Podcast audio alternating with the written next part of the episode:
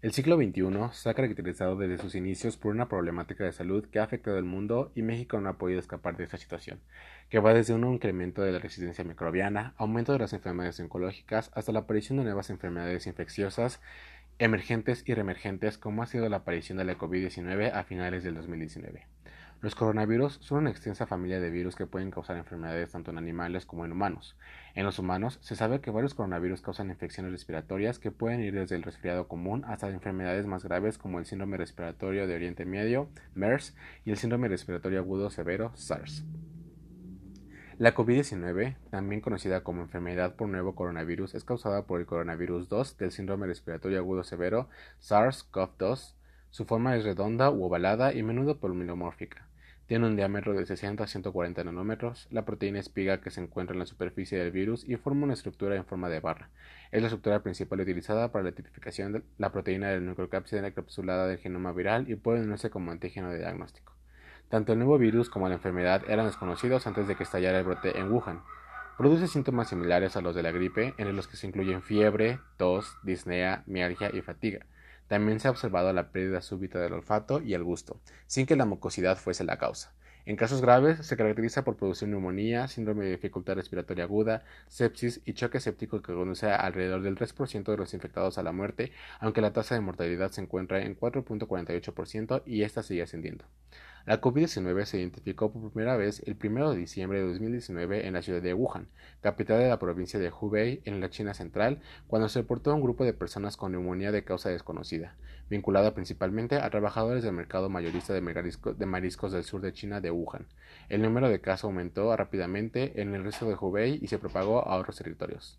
La rápida expansión de la enfermedad hizo que la Organización Mundial de la Salud OMS, el 30 de enero de 2020, la declarara como una emergencia sanitaria de preocupación internacional, basándose en el impacto que el virus podría tener en países subdesarrollados con menos infraestructuras sanitarias y la reconociera como una pandemia el 11 de marzo.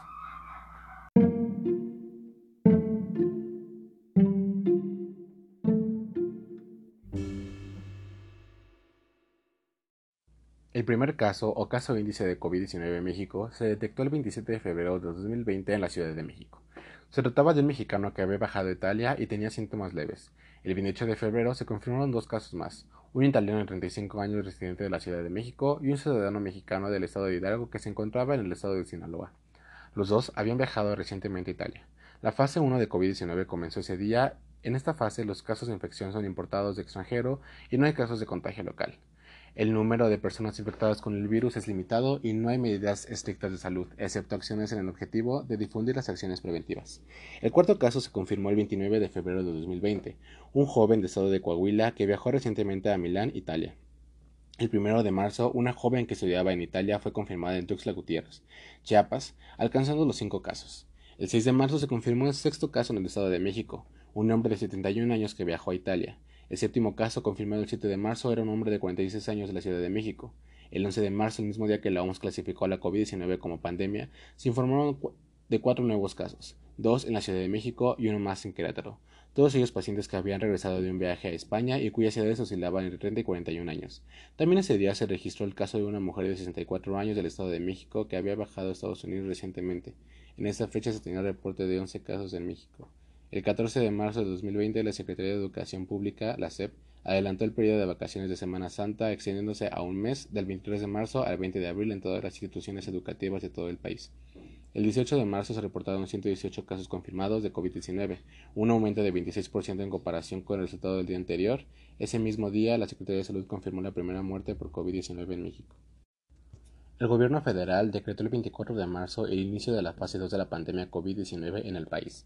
Tras registrar las primeras infecciones locales, en esta fase se suspenden principalmente ciertas actividades económicas, se restringen las congregaciones masivas y se recomiendan permanecer en el domicilio a la población en general, especialmente a los mayores de 60 años y a las personas con diagnóstico de hipertensión arterial, diabetes, enfermedad cardíaca o pulmonar, inmunosupresión inducida o adquirida a las mujeres que se encuentran en estado de embarazo o por periodo inmediato a partir del 26 de marzo se suspendieron las actividades no esenciales del gobierno federal, exceptuando las relacionadas con los servicios de seguridad, salud, energía y limpieza. Se recomienda el estornudo de etiqueta, el lavado de manos constante y la desinfección continua de áreas de uso público. Las personas que tienen los síntomas y se han confirmado con COVID-19 tienen que usar mascarillas faciales para evitar el contagio de otras personas. El personal de atención médica debe reportar el equipo necesario de protección personal para evitar contagios al identificar a los pacientes en riesgo y al ser internados en las instalaciones médicas. El 30 de marzo se decretó una emergencia de salud nacional en México. Dada la evolución de casos confirmados y las muertes por la enfermedad, esto condujo al establecimiento de medidas adicionales para su prevención y control, como la suspensión inmediata de actividades no esenciales en todos los sectores económicos del país durante un mes hasta el 30 de abril.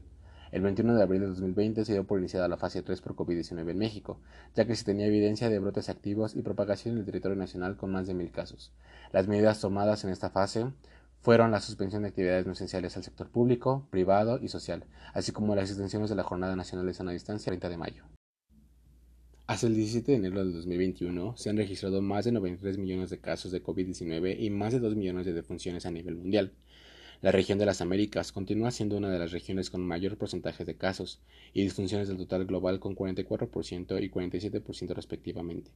Estados Unidos de América, Brasil, Reino Unido, Rusia y Francia contribuyen al mayor número de casos a nivel global, mientras que Estados Unidos de América, Reino Unido, México, Brasil y Alemania al mayor número de defunciones.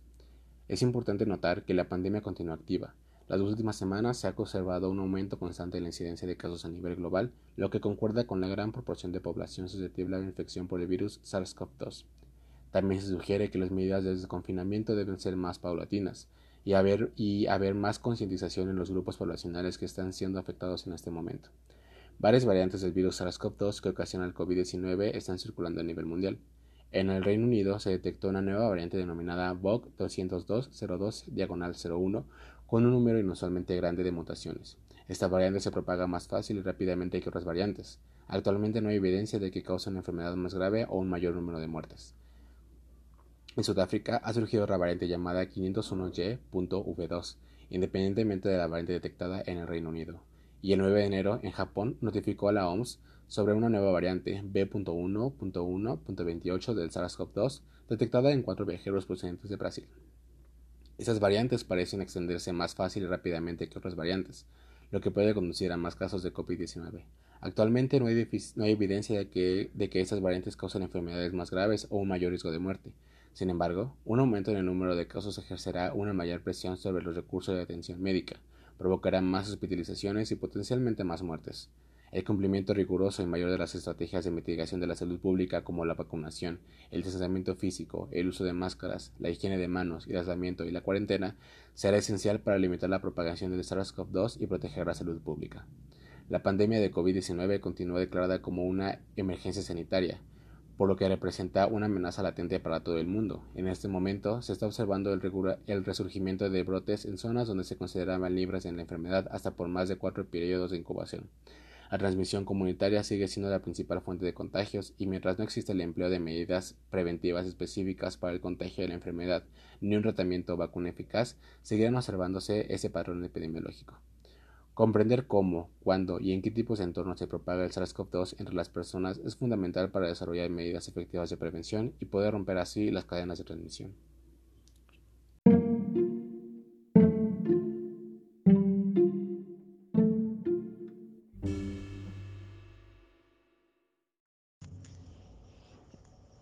Ahora les hablaré del cuadro clínico. Em, este tiene muchísimas, muchísimas sintomatologías. Y se han descrito mediante casos, mediante estudios controlados. Y se han descrito desde que empezó la infección, ya que se creía que eran puros síntomas pulmonares o respiratorios, de los cuales tenemos la tos, la disnea, estos en casos graves, la rinorrea, perdón, y la neumonía. Sin embargo, como ya se los comenté, se han descrito muchísimos más, unos en mayor, otros en menor medida. Sin embargo, los presentan los pacientes. Por ejemplo, tenemos también síntomas digestivos como la náusea, el vómito, diarreas dolor abdominal e incluso enfermedad inflamatoria intestinal. Se han descrito también síntomas hepáticos de los cuales tenemos la elevación de transaminasas, hipoproteinemia y la prolongación de protrombina. Tenemos también síntomas renales como la insuficiencia renal. Tenemos también síntomas vasculares como hipercoagulabilidad, microtrombos, trombos y émbolos. También tenemos cardiovasculares como lo son miocarditis, insuficiencia cardíaca descompensada, síndrome coronario agudo, arritmias como taquicardia y fibrilación ventricular, que son arritmias letales, y eventos tromboembólicos. También tenemos síntomas neurológicos. Esto es muy interesante, ya que por ser un virus que se contagia vía respiratoria por gotitas respiratorios, no pensaríamos que cause estos síntomas neurológicos. Sin embargo, se puede se podría dar viendo la fisiopatología de este virus, ya que puede haber viremia. Sin embargo, estos, estos síntomas neurológicos se dan en un largo plazo, ya que sea crónico. Pero también se ha descrito que se ha visto en pacientes e incluso se hace el diagnóstico con pacientes que empezaron con síntomas neurológicos. Y de estos tenemos encefalitis, trombos, alteraciones de memoria, hiposmia, ageusia, disgeusia, cefalea, enfermedad vascular cerebral, encefalomielitis aguda diseminada, meningitis y una que me llamó muchísimo la atención es el síndrome de Guillain-Barré. También tenemos síntomas, signos cutáneos, como es el rash morbiliforme, petequias múltiples, exantema eritematoso, erupción variceliforme, placas eritema amarillentas, pruriginosas en talones, eritema morbiliforme en zonas sacrales, exantema maculopapular generalizado cefalocaudal, lesiones urticariformes, lesiones de líbido reticularis en miembros pélvicos, placas fijas eritematoedematosas no pruriginosas, anulares cicinadas policíclicas en cuello, tórax, abdomen y, y brazos, y estas son simétricas. Y hay algunas reacciones cutáneas debido a compromiso vascular, como acrocianosis, púrpura retiforme y gangrena. Otro de los síntomas como más comunes que tenemos o de los cuales tenemos en otras infecciones respiratorias son los ojos rojos, mialgias, artralgia, rinorrea, la fiebre, la tos y hasta ahorita son los síntomas que se han descrito por la mm, infección de este virus.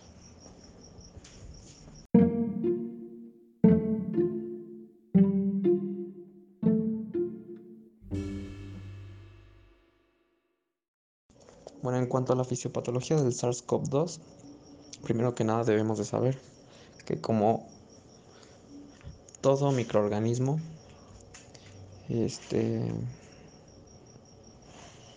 este igual cuenta con una estructura y con proteínas, las cuales son la proteína E, que es la proteína de la envoltura, la proteína N de la nucleocápside, la proteína S de spike y la proteína M de membrana. Entonces, una vez sabiendo esto, tenemos que el virus causa una neumonía viral en la mayoría de los casos.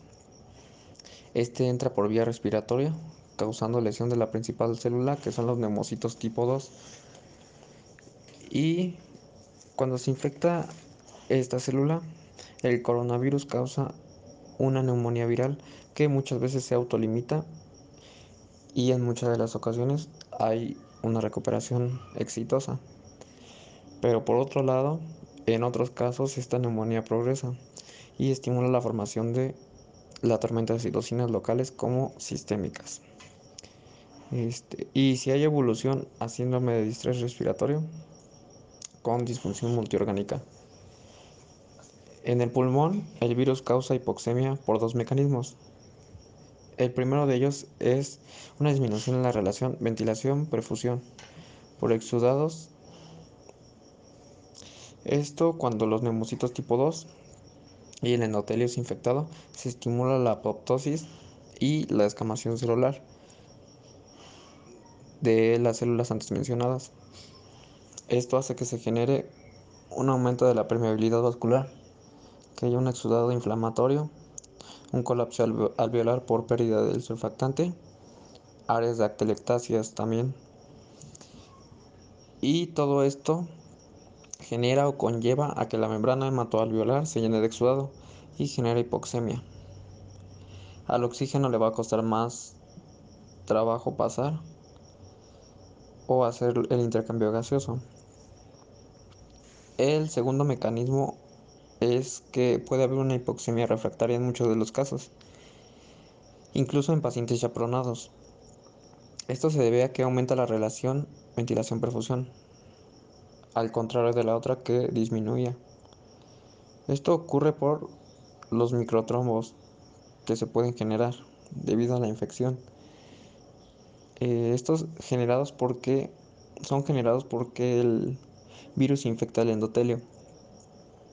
Esto a su vez genera disfunción endotelial, como por la tormenta de citocinas local que se produce. Y todo esto conlleva a la obstrucción de vasos por los microtrombos y a la disminución del componente de perfusión de esta relación. Posteriormente tenemos que saber cómo entra este virus a la célula para generar el daño. Y tenemos dos mecanismos y principalmente dos proteínas, las cuales son la EK2, que esto ocupa como cofactor a la proteasa transmembrana, y tenemos a la CD147. De esta vamos a hablar más adelante. Primero que nada tenemos que ver la EK2 que es la enzima convertidora de angiotensina 2. Esta se encuentra en diversos órganos como pulmón, corazón, riñón, sistema nervioso central, endotelio, intestino y etc. Principalmente en el riñón se encuentra en el túbulo contorneo proximal y en los podocitos. Así tenemos o nos podremos imaginar que mediante esta proteína, ya que se encuentra en estos órganos, podemos tener una afección de ellos y sintomatología de los mismos. Entonces, esta EK2 se une a la proteína S del virus. Y esta unión necesita de la proteasa transmembrana, como ya se los había comentado. Esta funge como un cofactor.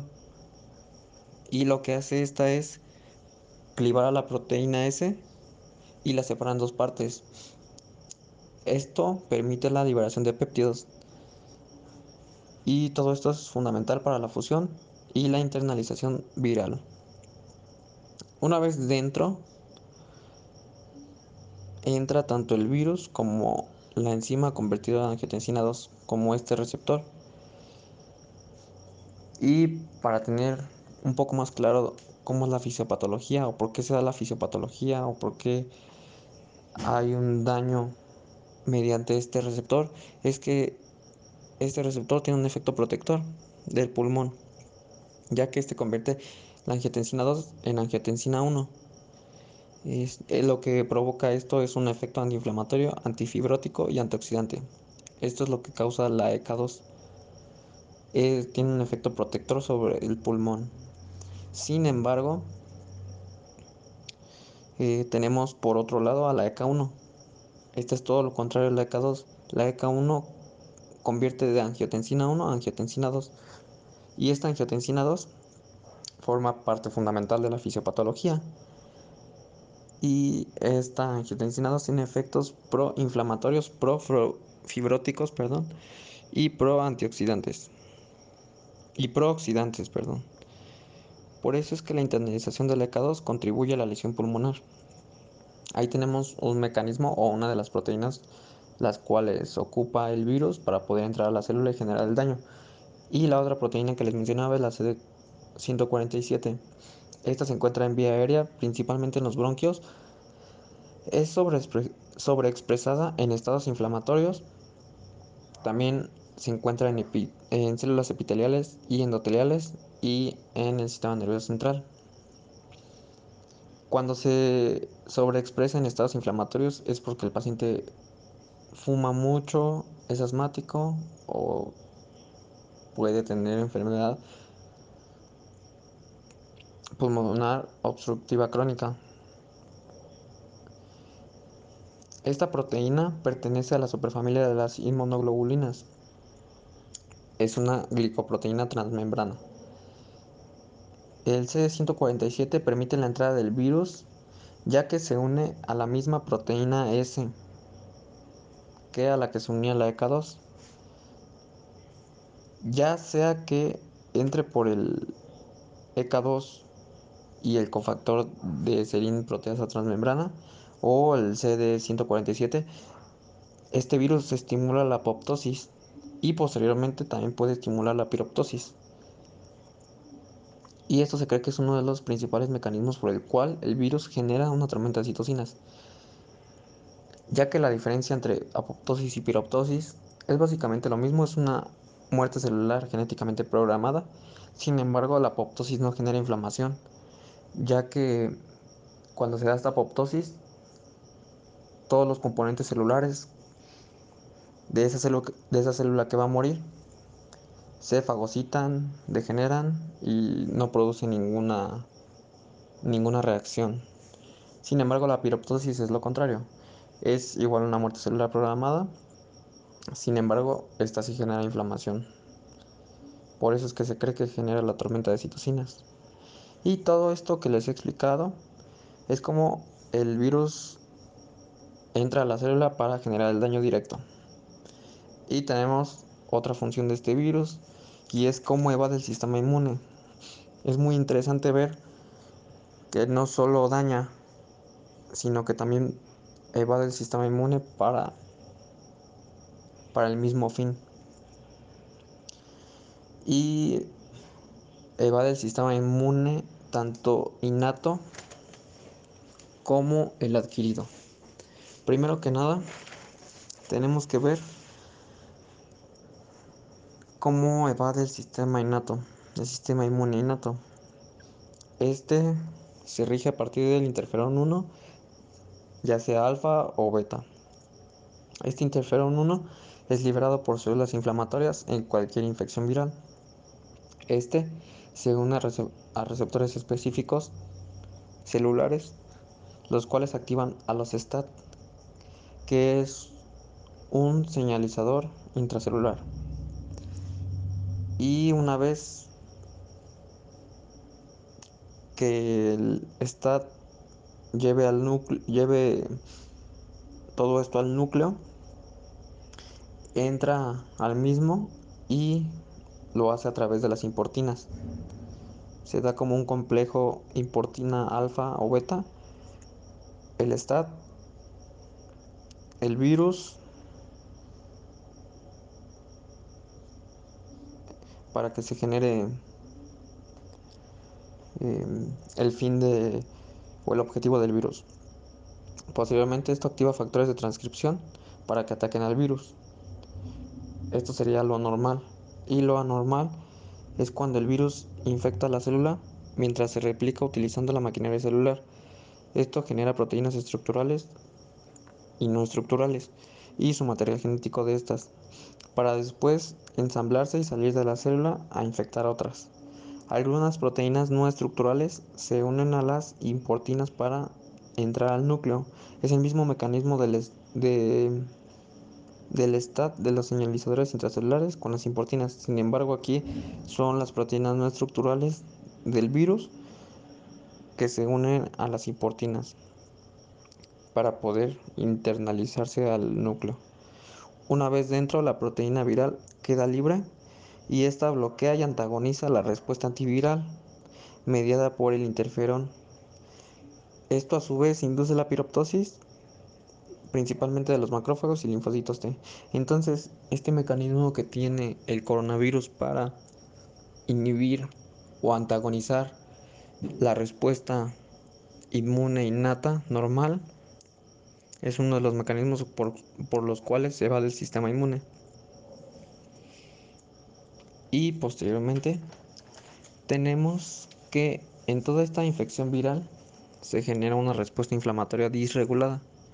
Esto quiere decir que hay un desbalance a favor de la respuesta de linfocitos T helper 2 o linfocitos TH2 y una menor respuesta de linfocitos TH1. Debemos de recordar que los linfocitos TH1 liberan citocinas, promueven la respuesta inmune viral y provocan la destrucción viral. Entonces, estos linfocitos TH1, en resumen, tienen una respuesta inmune viral. Y los linfocitos TH2 liberan citocinas, principalmente interleucina 6 e interleucina 10. Y debemos de recordar la interleucina 6 ya que es una de las principales interleucinas de la fisiopatología del COVID-2 cuando este es grave y crítico. Esta es una de las principales interleucinas por las cuales se da la tormenta de citocinas. También estos linfocitos TH2 este, estimulan la formación de anticuerpos y tienen, y tienen que ver más con la respuesta inmune contra parásitos y alergias. Y por último antagonizan la respuesta de linfocitos TH1, TH1, perdón. Con base en esto que les acabo de mencionar anteriormente, se dice que se generan anticuerpos pero se les llama anticuerpos no neutralizantes, ya que se unen de manera inestable al virus. En algunos casos se cree que el virus se replica demasiado rápido y se generan errores, pero no son tanto errores, son más mutaciones. Esto genera la evasión o el escape al sistema inmune y se cree que estas mutaciones se generan en la proteína S en la spike, en las que se une con el receptor de la ECA2 y el receptor de CD147 para la internalización celular. Estas mutaciones eh, cambian la estructura del virus y los anticuerpos se unen eh, a él, pero lo hacen de manera inestable o errónea, pero permite la unión del complejo virus-anticuerpo receptor. Y los anticuerpos, al unirse al receptor, permiten la internalización del virus y matarlo. Esto, de nueva cuenta, estimula la piroptosis y la replicación del virus. Como consecuencia de esto tenemos la, una mayor infectividad, una mayor carga viral y que empeore el cuadro clínico. A lo anterior se le llama ADE por sus siglas en inglés y que significa el aumento de la infección viral dependiente de anticuerpos o mediado por anticuerpos. Esto básicamente es la fisiopatología del, coronavirus. Estos son los mecanismos por los cuales causa infección y causa la sintomatología. Y resumiendo, el virus causa daños por tormenta de citocinas, viremia, sepsis viral, estimulación de piroptosis, daño viral directo en células y también el daño endotelial.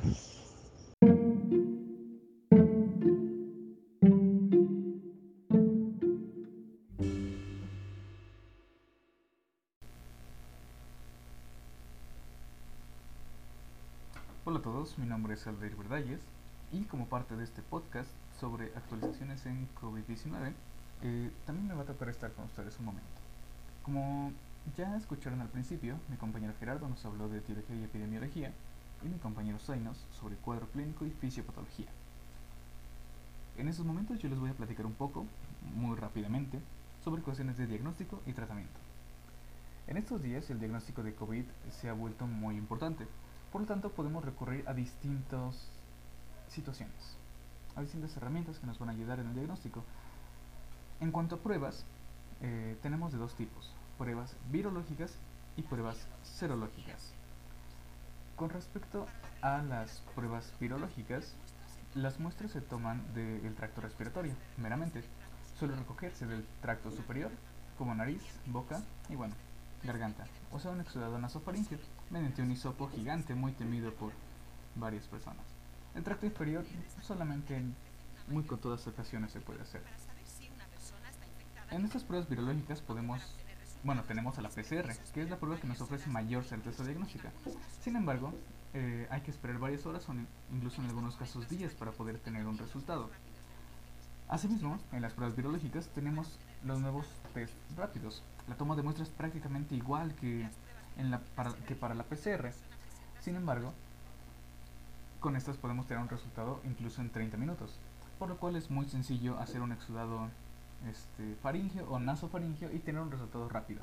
Esta, esta prueba, eh, la prueba de antígeno, una prueba rápida, se realiza cuando, cuando la persona tiene una exposición de riesgo, eh, contacto con alguien infectado o con alguien muy probablemente infectado.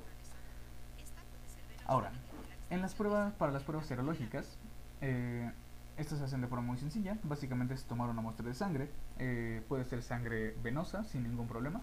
Eh, se puede tomar también sangre capilar. Y ambas van a ser útiles. Eh, se puede hacer una venopunción en, en el pliegue del codo o simplemente hacer una dextrosticks para una, una punción del dedo, sencillamente. Estas nos permiten eh, cuantificar el número de inmunoglobulinas mediante una prueba llamada ELISA.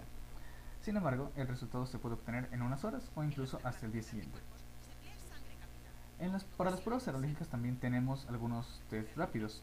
Eso también eh, sencillamente se necesita un poco de sangre capilar o venosa y es un test rápido en el cual podemos tener un resultado en 15 o 30 minutos aproximadamente.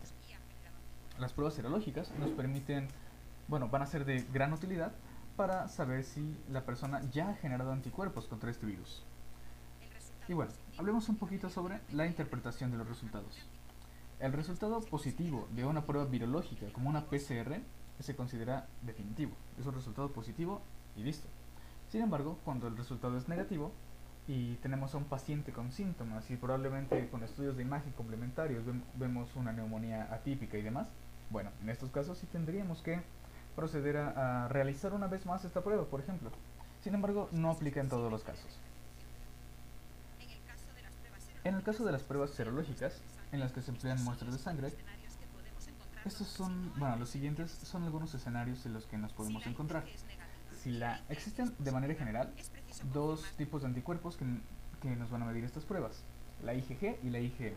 La IgM es un anticuerpo que se libera, eh, bueno, es el primer anticuerpo que se produce tras el primo contacto con un, con un agente infeccioso.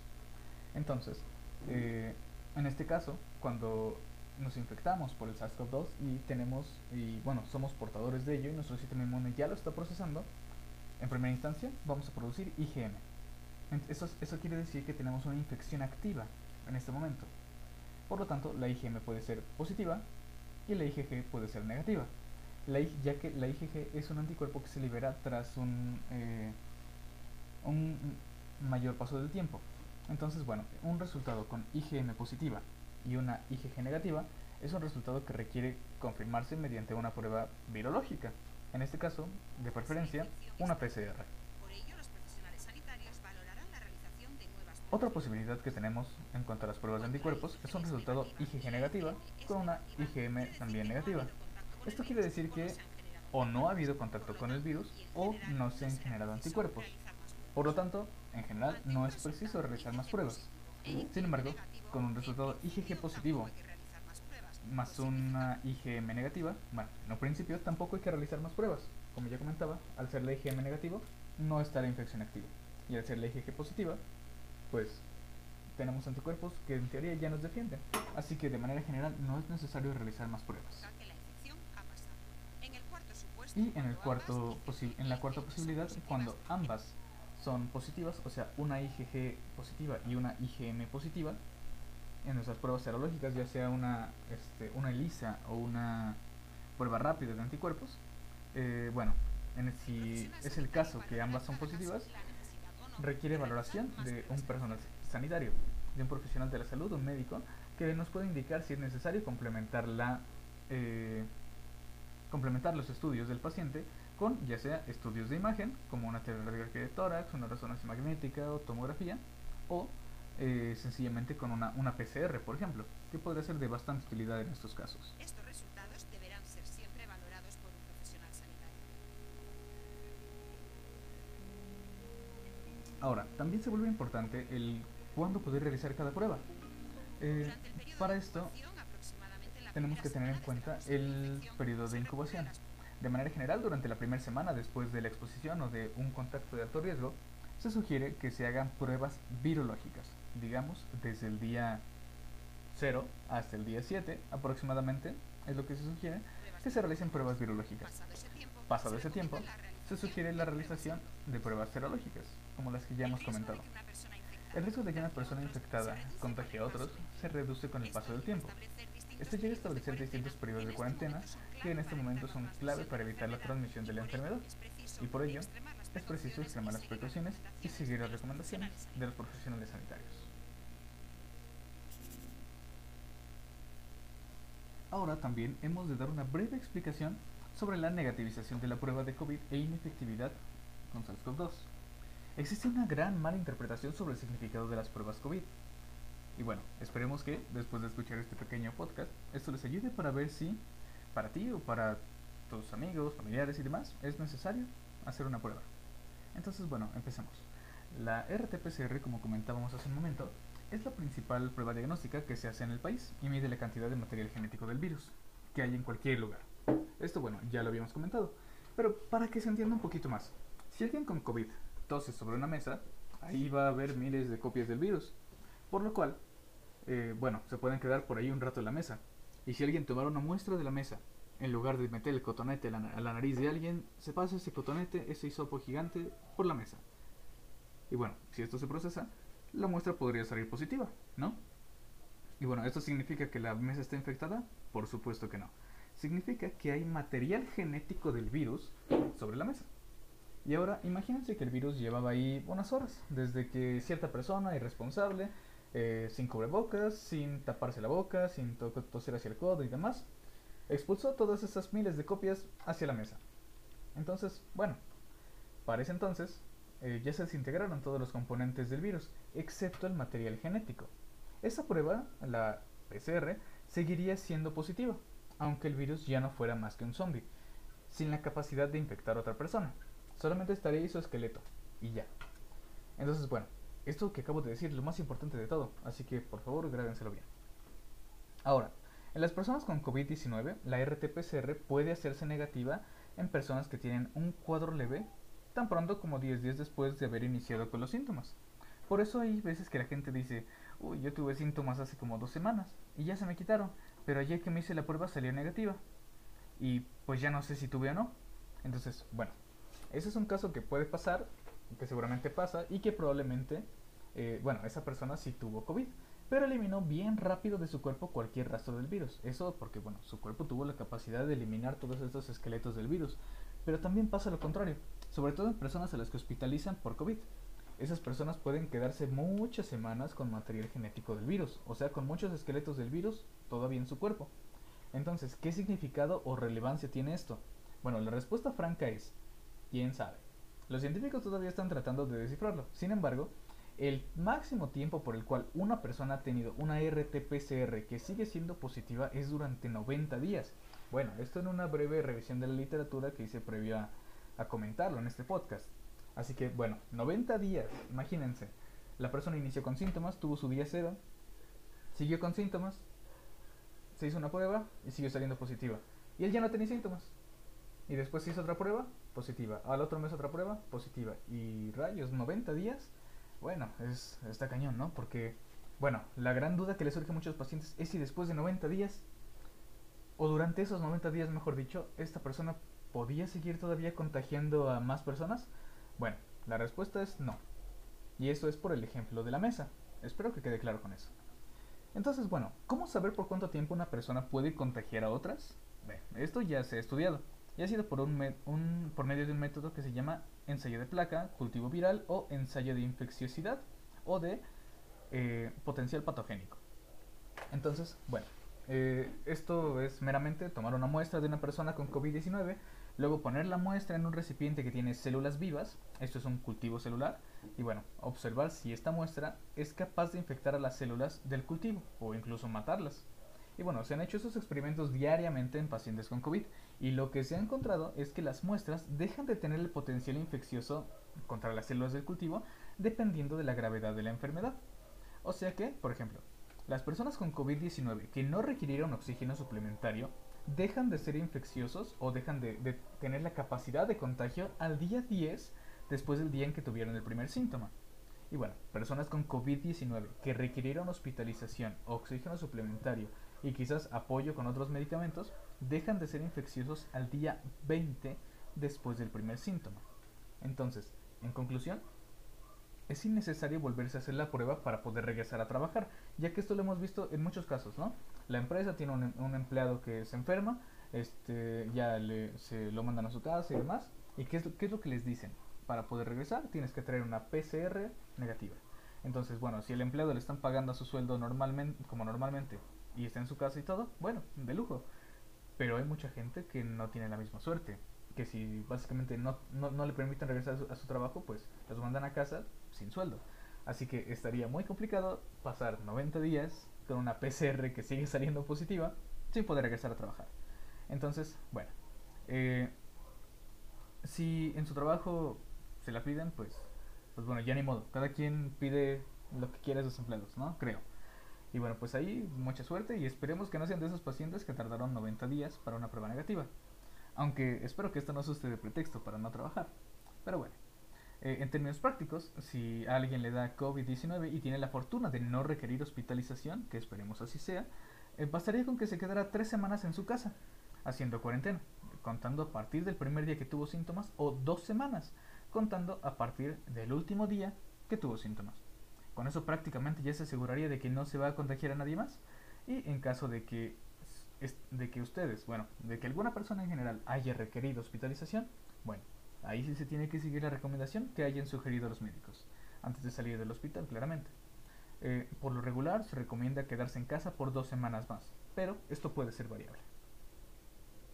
Y bueno, me gustaría terminar esta parte sobre eh, cuestiones diagnósticas con algo para defender un poco a los pequeños.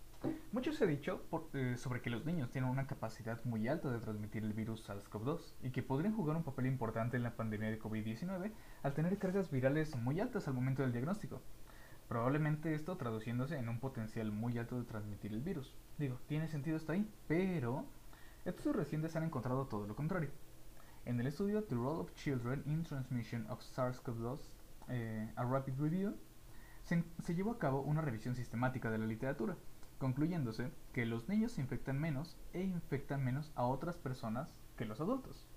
En otro estudio realizado en Holanda se estudió la carga viral de aquellos pacientes diagnosticados con COVID en toda una provincia de Holanda durante 2020 y se encontró que, al categorizar los pacientes por grupos, la carga viral fue menor en aquellos menores de 12 años, aumentando con cada incremento de la edad, siendo la mayor carga viral al momento del diagnóstico aquella detectada en adultos mayores. Por lo tanto, la carga viral al momento del diagnóstico aumenta conforme a la edad. Entonces, bueno, los estudios recientes comienzan a desmitificar lo que anteriormente se creía. Los niños en realidad no tienen las cargas virales más altas al momento del diagnóstico, ni tampoco son una de las principales fuentes de contagio en esta pandemia. Entonces, bueno, ya que hemos hablado eh, un poquito al menos, eh, platicar someramente sobre eh, cuestiones diagnósticas, es preciso ahora aprovechar el tiempo que resta para el tratamiento. Entonces, bueno, de manera general, se espera que la mayor parte de la población eh, requiera cuidados mínimos en casa, que va a ser este, un cuadro clínico pues bastante leve de forma general. Entonces, esperemos que así sea. Sin embargo, eh, bueno, ya sabemos que las cifras no siempre son tan esperanzadoras. Mucha gente sí requiere cuidados hospitalarios. Entonces, bueno, eh, hablaremos un poco sobre cuidados en casa y un poquito también sobre cuidados hospitalarios. Entonces, eh, en el caso de que estés en tu casa eh, con COVID o con algún familiar y demás, eh, bueno, seguramente habrá muchos interrogantes. Eh, ¿Cómo saber cuándo se necesita atención médica de emergencia? Eh, ¿Por cuánto tiempo es necesario estar en, en, pues encerrados? ¿Qué se puede hacer para transmitir la, la, infección a otras personas? Y bueno, todo esto, ¿no? Eh, de entrada, algo que, que yo sugiero es tener un termómetro, si se puede de mercurio, si no un termómetro digital y si no pues un termómetro infrarrojo, eh, en ese orden de preferencia, y también un oxímetro de pulso para vigilar constantemente nuestra temperatura corporal y nuestra oxigenación. Así que bueno, pienso que actualmente todos deberíamos de tener al menos uno en casa y bueno, eh, usarlos continuamente. Así que bueno, dado que la mayoría de la gente eh, enferma por COVID solo presentará una enfermedad leve y puede tener la fortuna de estar en su casa, eh, bueno, el tratamiento es básicamente sintomático. Incluye descansar, tomar líquidos y analgésicos. ¿Qué tipo de analgésicos? Básicamente paracetamol y bueno, palmaditas en la espalda y mucho ánimo. Que últimamente el ánimo ha sido lo más difícil de recuperar, pero bueno, también hay que trabajar en estas cuestiones. Eh, en- eh, hay que tener un cuidado especial en pacientes que tengan comorbilidades como diabetes, hipertensión, alguna enfermedad crónica que los puedan predisponer, ya que puedan, podrían debilitar su sistema inmune y volverlos eh, propensos a tener un cuadro más severo por COVID. Entonces, bueno, ¿cuáles serían los signos, signos de alarma o signos de advertencia de una emergencia? Bueno, vigilar, siempre mucha vigilancia. Eh, en caso de que sea necesario, siempre hay que tener bien ubicado algún lugar donde poder conseguir oxígeno. Eh, actualmente, la Ciudad de México en, en particular, es complicado conseguir oxígeno al momento, eh, dado que los precios también se han elevado hasta las nubes. Sin embargo, existen muchas empresas que han respetado sus precios, tal cual, al inicio de la pandemia. Entonces, creo que siempre es importante poder eh, tenerlos bien ubicados para que en caso de que se llegue a necesitar, pues tenerlo lo más rápido posible. Entonces, bueno, ¿cuáles serían los datos de alarma? Problemas para respirar, tener que hacer un mayor esfuerzo, tener algunos mareos, dolor u opresión en el pecho, eh, alguna confusión que anteriormente no se tenía, bueno, y un- cosas un poquito más severas, eh, con los labios, la cara, las orejas, un poco la nariz o las puntas de los dedos eh, de color eh, morado, azuloso, de esos tonos. Y bueno, la incapacidad para, para permanecer despierto. La somnolencia también pudiera ser un dato de falta de oxigenación. Y en este caso podríamos asociarla a tener COVID. Entonces, bueno, ¿cómo proteger a otras personas cuando uno está enfermo? Eh, si uno tiene esta enfermedad, para evitar que se propague, bueno, no ir, al no ir al, a- en medida de lo posible para quienes les sea, eh, para quienes tengan el privilegio de hacerlo, bueno, quedarse en casa, no ir al trabajo, tampoco ir a la escuela, tampoco visitar lugares públicos, a no, sea, a no ser que, bueno, sea en este caso un hospital. Eh, y bueno, evitar también transporte público, viajes compartidos y demás. Eh, tener un cuarto en su casa, si es posible, si se tiene el espacio. Tener un cuarto aislado solamente para, este, para el paciente que, eh, que tiene el padecimiento. Y bueno, de preferencia también usar un baño por separado. Si no se tiene la posibilidad de usar un baño aparte, pues bueno, cada que el paciente infectado lo use, desinfectar perfectamente. Eh, también, bueno, eh, limitar los, los espacios, limitar los movimientos, ventilar muy bien este, las áreas compartidas en, un- en una casa y pues por supuesto, como se ha venido diciendo por muchos meses, la sana distancia, cuando menos metro y medio, de preferencia dos metros, de su familia. Eh, todos los días limpiar también eh, todas las superficies que se toquen, evitar compartir objetos personales, eh, siempre que se salga o cuando se esté en contacto con la familia dentro de la misma casa y demás, usar todos cubrebocas, siempre usarlos. Y bueno, lavarse también las manos con frecuencia, con agua y jabón, por lo menos 20 segundos. Y si se sale y se va a, a tocar alguna cosa y demás, bueno, pues se puede usar un desinfectante en aerosol, en spray, o usar alcohol gel, con al menos un 60% de concentración de alcohol. Concentraciones menores a ese 60% no servirán para poder desinfectar adecuada- adecuadamente las manos en el caso de, te- tener en la piel el SARS-CoV-2. Eh, eh, sencillamente, eh, medidas generales. Mantener las manos limpias, no tocarse la cara, eh, usar cubrebocas, tener cuidado con la ropa sucia. Al llegar a casa, siempre desinfectarse, también las suelas de los pies. Eh, nunca sacudirla. También tener cuidado al lavar la vajilla, en este caso, de la, eh, los platos en los que coma una persona infectada. Pues bueno, la persona que quien se haga car- cargo de lavarlos, eh, usar guantes y desinfectar perfectamente bien el área. Y bueno, básicamente, también evitar visitas innecesarias y todo esto. Entonces, bueno, otra, otra gran interrogante, ¿cuándo terminar el aislamiento? Como se decía, eh, de manera general, dos semanas después de haber tenido el primer síntoma, básicamente. O tres semanas después de eh, haber requerido oxígeno suplementario, esto de manera general. En pacientes con cuadros leves, con dos semanas es suficiente. Eh, en pacientes que hayan requerido oxígeno suplementario y demás, pues ya eso se puede, se puede asumir como tres semanas, sin embargo siempre es mejor seguir las recomendaciones del médico tratante. Y por último, para terminar, hablando sobre fármacos. En cuanto al tratamiento de pacientes COVID, es preciso mencionarlo así. No existe un tratamiento para COVID-19. Otra vez, no existe un tratamiento para COVID-19. Existen muchos fármacos, muchos, muchos fármacos. Actualmente solamente está aprobado el sofosbuvir y el remdesivir para poder tratar COVID-19. Y de hecho son fármacos redirigidos. ¿Qué quiere decir esto?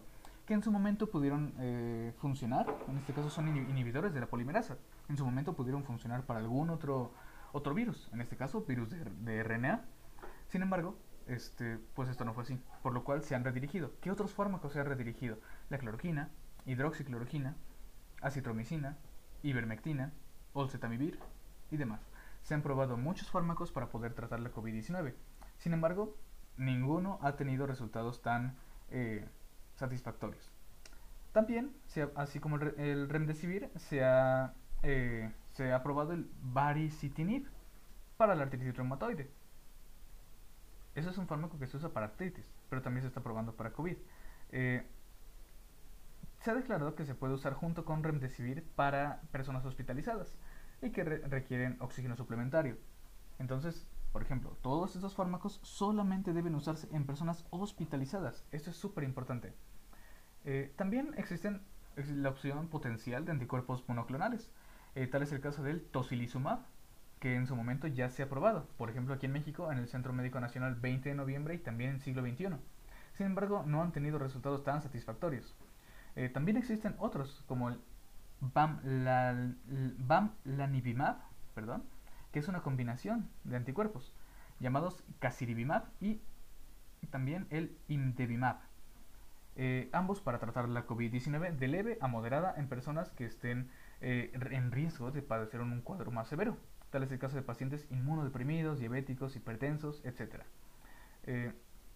también existen distintos institutos nacionales de salud en Estados Unidos que han sugerido recientemente eh, el uso de corticosteroides. ¿Cuál es el corticosteroide por excelencia que se ha usado últimamente? La dexametasona. Sin embargo, otra vez, esto es solo para pacientes hospitalizados, ya que, y esto es muy importante, ya está, ya está demostrado. Esto se deja en las referencias al final del podcast. Eh, ya hay investigaciones que demuestran que en pacientes con COVID, con cuadros leves asintomáticos probablemente, que no requieren hospitalización y que se les da dexametasona, se incrementa su mortalidad, por lo cual no hay que usarla. Esto solamente se va a usar con pacientes hospitalizados que en verdad requieran un antiinflamatorio tan potente como es la dexametasona. En ese tipo de pacientes, bueno, en caso de que no haya dexametasona, eh, se ha sugerido en Estados Unidos usar fármacos como la prednisona, metilprednisolona o hidrocortisona. Pero bueno, solo en caso de que no haya dexametasona por un poco tal vez la opción del desabasto. También eh, se ha autorizado por FDA la terapia de emergencia con plasma de personas convalecientes para tratar pues, COVID. Eh, esa eh, sangre de personas que ya tuvieron COVID, que se recuperaron y que generaron pues anticuerpos. Entonces, bueno, es una opción más. Eh, la atención complementaria se centra en aliviar síntomas, o sea, es un tratamiento sintomático para pacientes que estén en su casa. Analgésicos, como puede ser paracetamol o ibuprofeno, eh, jarabe o alguna meditación para la tos, un antitusígeno, como el dextrometrofano, por ejemplo, mucho descanso, no estar sometido a, a periodos de estrés y estar perfectamente bien hidratado. Esto es de lo más importante que existe. No existe evidencia de que se deba evitar, por ejemplo, el ibuprofeno u otros medicamentos antiinflamatorios no esteroideos. Así que bueno, si, los síntomas del paciente son leves, quizá el médico recomiende la recuperación en casa con vigilancia activa. Eh, se tienen que dar, obviamente, instrucciones para vigilarse, como usar diario, eh, unas dos o tres veces al día el oxímetro y el termómetro. Entonces, bueno, eh, ya que si el paciente no empeora y después se recupera, se le puede hacer una, PCR para ver que en verdad haya, haya sido un cuadro COVID y después de, de su recuperación, pasada su tiempo eh, para evitar mayores contagios, el paciente teóricamente podría volver a sus actividades. Igual con muchos eh, cuidados, seguir usando cubrebocas y demás, manteniendo su sana distancia y comiendo muy bien. Y bueno, esperemos que eh, la pandemia se da pronto, que las vacunas nos ayuden y que los escenarios se pinten cada vez más prósperos y menos pues menos letales. Eh, por favor, para quienes nos estén escuchando, en caso de que sean grupos de, que no sean del área médica, no se automediquen, sigan instrucciones del personal sanitario, no usen dióxido de cloro, mm, las vacunas son buenas, las vacunas nos van a ayudar, no pasa nada con las vacunas, son bastante seguras. Y bueno, pues esperemos que la pandemia no nos afecte tanto y síganse cuidando. Y pues muchas gracias por escucharnos.